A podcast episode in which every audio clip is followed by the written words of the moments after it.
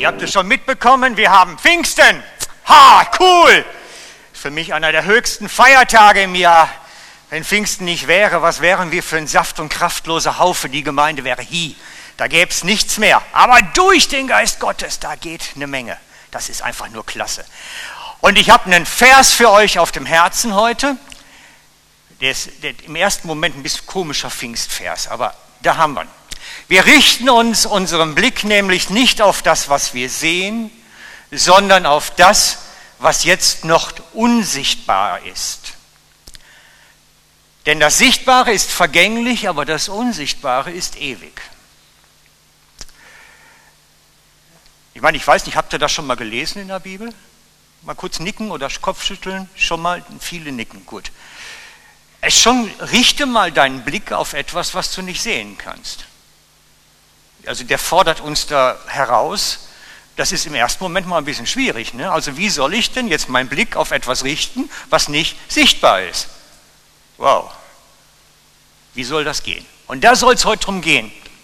Das möchte ich heute drüber sprechen, weil ich glaube, das ist pfingstlich bis zum Abwinke. Das passt so richtig zu Pfingsten. Super. Also, wir sollen unseren Blick auf das Unsichtbare richten. Und deswegen habe ich die Predigt heute genannt, die vierte Dimension. Wie viele Dimensionen es gibt, so für Wissenschaftler ist eh umstritten. Der eine schreibt sechs, der eine sieben. Ich sage vier. Und ich erkläre es euch kurz. Also.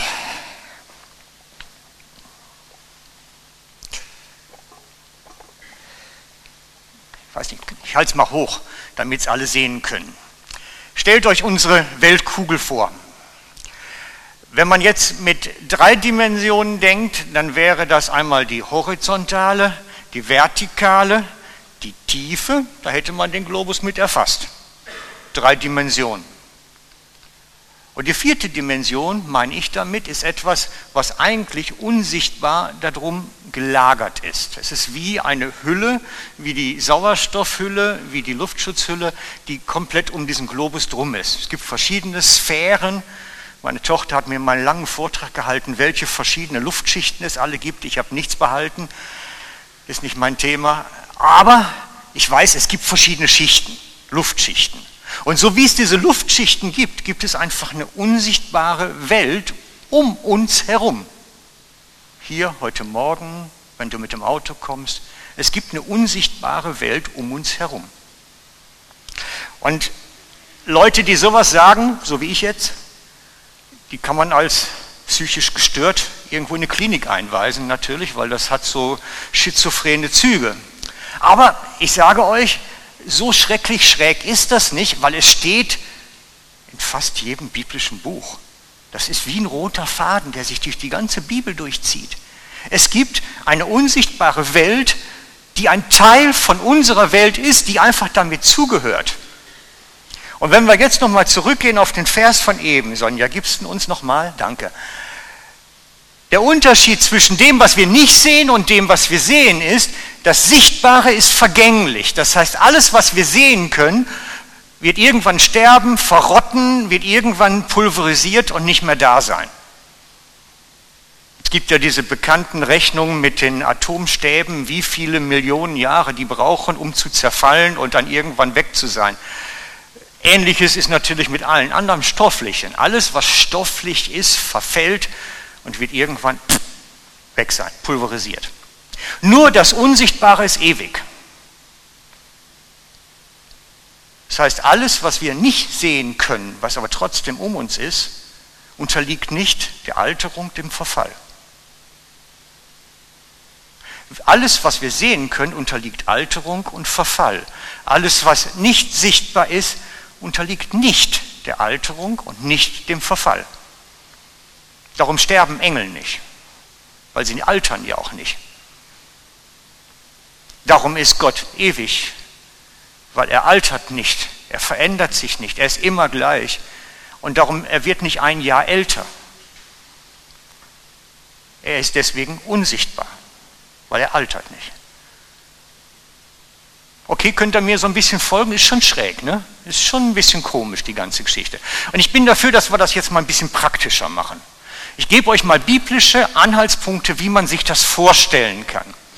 Äh, Sonja, können wir den beiden nächsten tauschen vielleicht? Ich glaube, das geht dann einfacher. Aus dem zweiten Könige über die Geschichte vom Elisa und seinem Diener Gehasi. Viele kennen es vielleicht auch, ich habe es schon mal verwendet hier. Und der Diener, also der Gehasi des Mannes Gottes, das meint den Elisa, stand früh auf und trat heraus aus dem Haus. Und siehe, lag ein Heer um die Stadt mit Rossen und Wagen. Und da sprach der Gehasi, sein Diener, zu ihm, O weh, mein Herr, was sollen wir tun? Der Feind ist übermächtig, die fallen über uns her, die wollen uns an die Kehle. Er sprach, fürchte dich nicht, denn die mit uns sind, fürchte dich nicht, denn derer sind mehr, die bei uns sind, als derer, die mit ihnen sind. Das heißt, er konnte was sehen, was so gar nicht offensichtlich war. Machen wir mal weiter. Und Elisa betete, Herr, öffne ihm die Augen, dass er sehe. Da öffnete Gott der Herr dem Diener die Augen und er sah, und siehe, da war ein Berg voll feuriger Rosse und Wagen um Elisa her.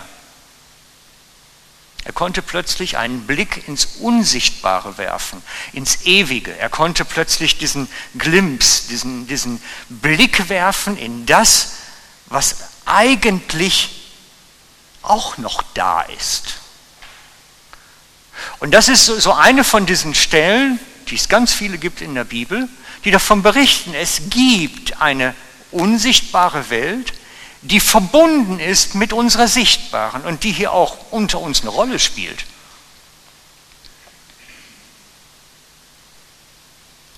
Wäre schon stark, ne? So. Die, die mit uns sind, sind stärker. Das ist nicht einfach nur ein Wort gewesen. Der hat wirklich was gesehen. Ist doch klasse, wenn man sowas mal sehen kann. Wie ermutigend. Sie brauchten vor allen Dingen nachher nicht mal eingreifen, die ganzen feurige Rosse in den Kampf. War noch spannend, wie das gelöst wird, aber das könnt ihr selber mal nachlesen. Es gibt unsichtbare Heere, Mächte, Kräfte, Gewalten, die Einfluss haben auf unsere sichtbare Welt hier. Okay, nehmen wir den anderen vielleicht gerade. Zum Vorausschicken, der Prophet Daniel hat eine Vision. Und dann kommt ein Engel zu ihm in dieser Vision, in dieser Schau kommt ein Engel zu ihm und erzählt Folgendes.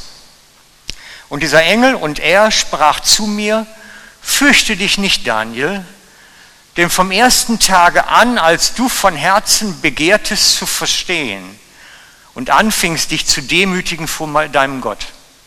Das heißt also, Daniel hat versucht, etwas zu verstehen und hat dafür vor Gott gelegen hat sich wirklich gedemütigt. Das heißt, man kann aus dem Text rausnehmen, er hat auf leckere Speisen verzichtet, auf, auf Wein verzichtet und, und, und. Er hat sich wirklich gedemütigt, um vor Gott zu verstehen. Und anfingst dich zu demütigen vor deinem Gott, wurden deine Worte erhört. Und ich wollte zu dir kommen um deiner Worte willen. Das heißt, die Informationsfluss von Gott zum Daniel sollte über den Engel kommen. Der Engel wurde geschickt mit der Antwort auf seine Frage. Machen wir mal weiter. Aber der Engelfürst des Königsreich Persien hat mir 21 Tage widerstanden. Und siehe, Michael, einer der ersten unter den Engelfürsten, kam mir zu Hilfe und ihm überließ ich den Kampf mit dem Engelfürst des Königreich Persien. Das heißt, in dieser unsichtbaren Himmelswelt war dieser Engel jetzt unterwegs gewesen zum Daniel mit der Botschaft und dann gab es dort einen Gegner, einen Feind, der ihn behindert hat, anzukommen mit der Botschaft. Er hat 21 Tage widerstanden. Das heißt, die haben da 21 Tage lang in der unsichtbaren Welt gefeitet und die Antwort konnte nicht zu ihm kommen.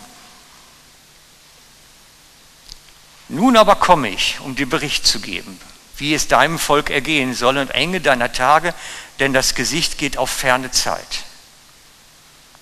Das heißt, in dieser unsichtbaren Welt gibt es feindliche Mächte und uns zugewandte Mächte. Da gibt es Heere, wie wir eben gesehen haben. Da gibt es Kräfte und Gewalten, die kämpfen und ringen, die dafür sorgen, dass auch Antworten Gottes nicht zu den Fragenden kommt. So gibt es um diesen Globus herum eine ganze Welt, eine ganze riesige Armada von Armeeren, von Kämpfen, von was weiß ich nicht alles. Damals war es so, die Propheten konnten ab und zu so wie einen Blick hineinwerfen. Die Propheten konnten das, besondere Männer Gottes, die ein besonderes Leben führten, die konnten dann mal einen Blick da reinwerfen, so wie Daniel oder wie die Elisa, so ganz besondere Typen. Aber das gemeine Volk kriegte davon nichts mit. Es hatte nichts mit dem einzelnen Gläubigen irgendwie zu tun, gar nicht. Und der große Moment kam eigentlich, als Jesus zu Ostern am Kreuz starb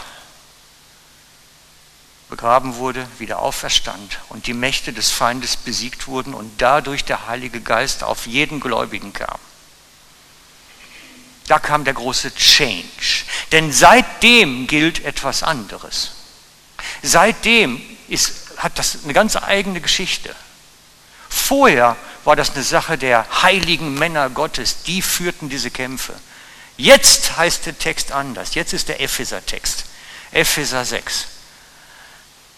Das ist er. Denn unser Kampf, unser, unser Kampf, unser aller richtet sich nicht gegen Wesen von Fleisch und Blut, sondern gegen Mächte und Gewalten der Finsternis, die über die Erde herrschen, gegen das Heer der Geister in der unsichtbaren Welt, die hinter allem Bösen stehen.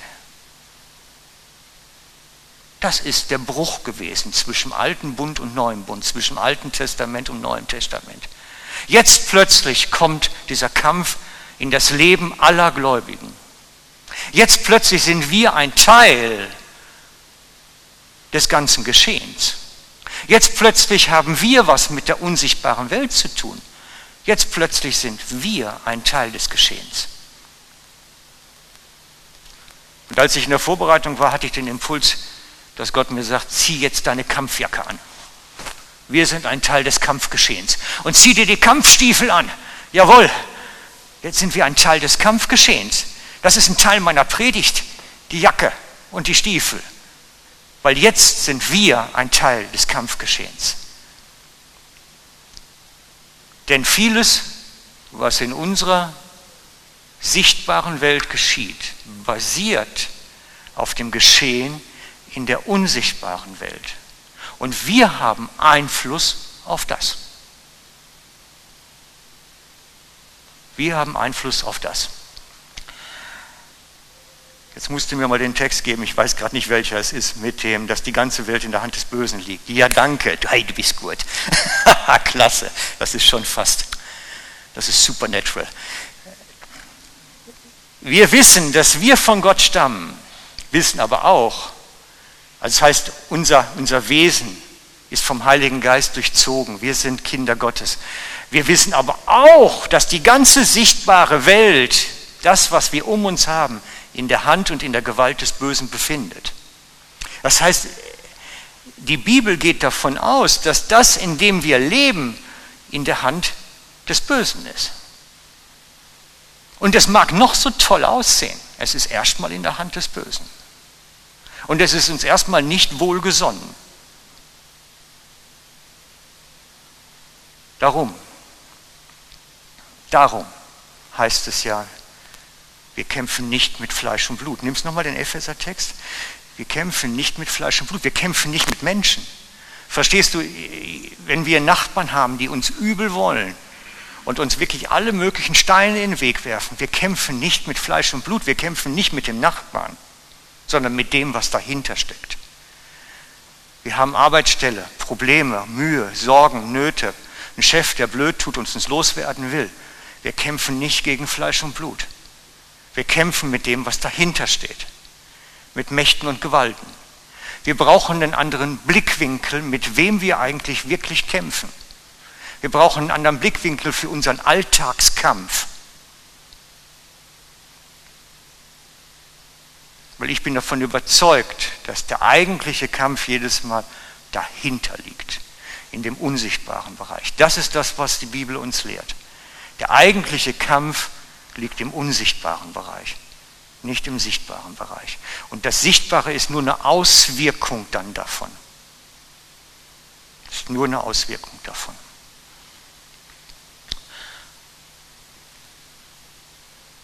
Ich bin davon überzeugt, dass das, was bei Jesus begonnen hat in seinem Dienst, dass er, wie heißt es so schön, die Mächte und Gewalten triumphieren zur, haben wir den drauf? Habe ich den reingenommen, dass er so die, nee, habe ich nicht, ne? Aber es gibt da einen tollen Text zu. Er hat, doch, den haben wir drauf, das ist der, ich muss gerade gucken.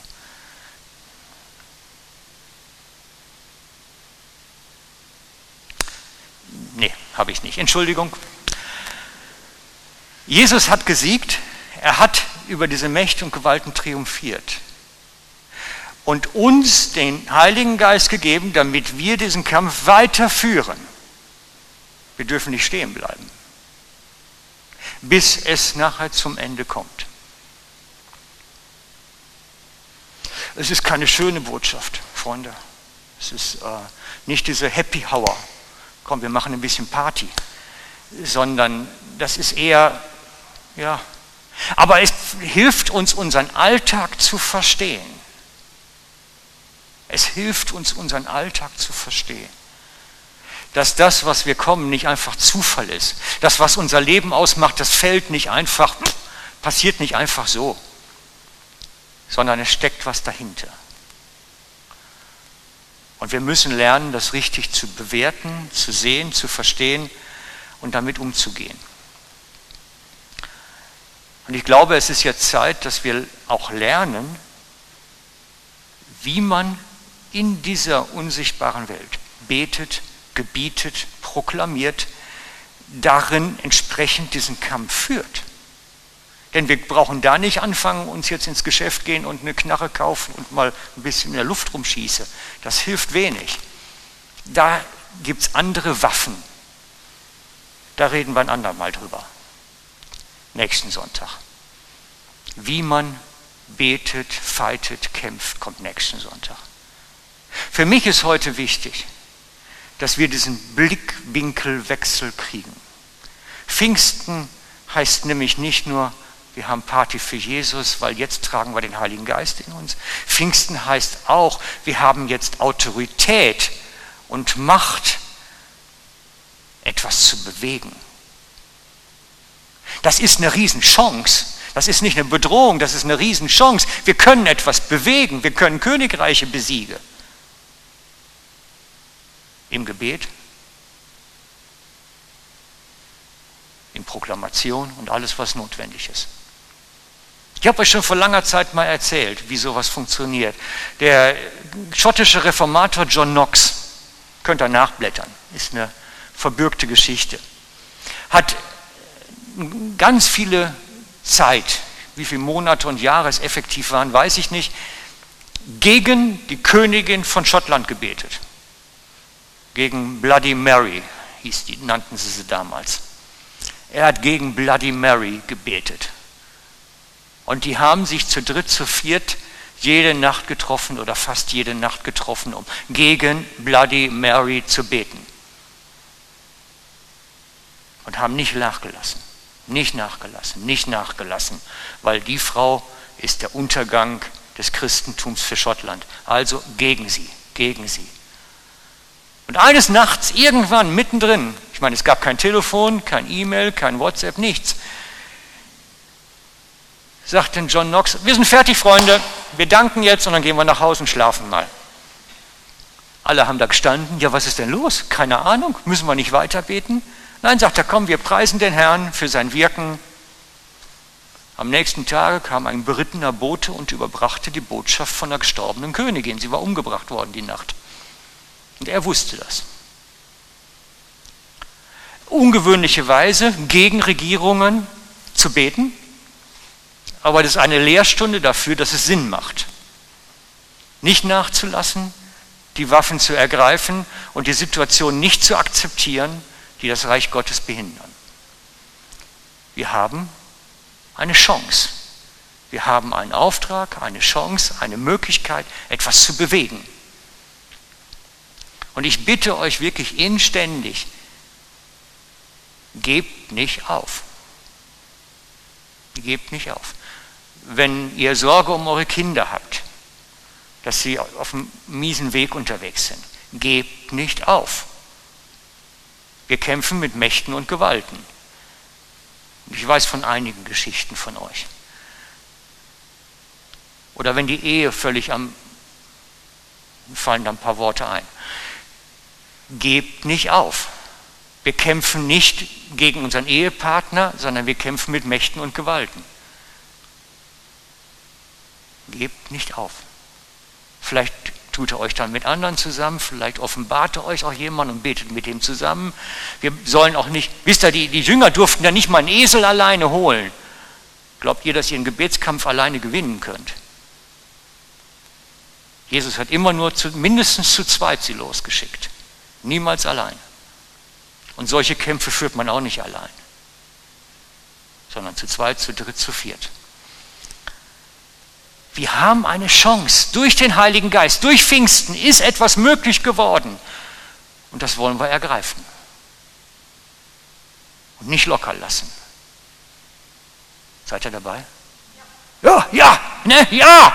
Seid dabei, super. Also, dann starten wir mal mit Gebet. Könnt sitzen bleiben, aufstehen, sonst was. Augen schließen oder was auch immer, ist mir egal. Wenn ihr euch zum Beten hinlegt auf dem Boden, bitte jeder seinen Stil. Vater, und wir bitten dich, dass du jetzt kommst und diesen Geist des Gebetes, den Heiligen Geist über uns ausgießt, dass wir wirklich erfüllt werden von einer Begeisterung davon, für dich, für dein Reich unterwegs zu sein, die Chance zu ergreifen, dein Reich zu bauen hier auf dieser Welt, es ins Sichtbare hineinzuholen, deinen Segen, dein Blessing. Und wir wollen ganz bewusst dich bitten, Herr, befähige uns. Wir stehen hier vor dir und wir bitten dich, mache du uns fähig, diesen Kampf zu führen. Unterrichte uns, unterweise uns, schule uns durch deinen Geist, mache uns wachsam und ja, leite uns an, Herr. Wir sehnen uns danach, von dir, von deiner Kraft mehr zu erfahren. Bitte wirke du unter uns mächtig, Herr. Wirke du mächtig. Amen. Amen.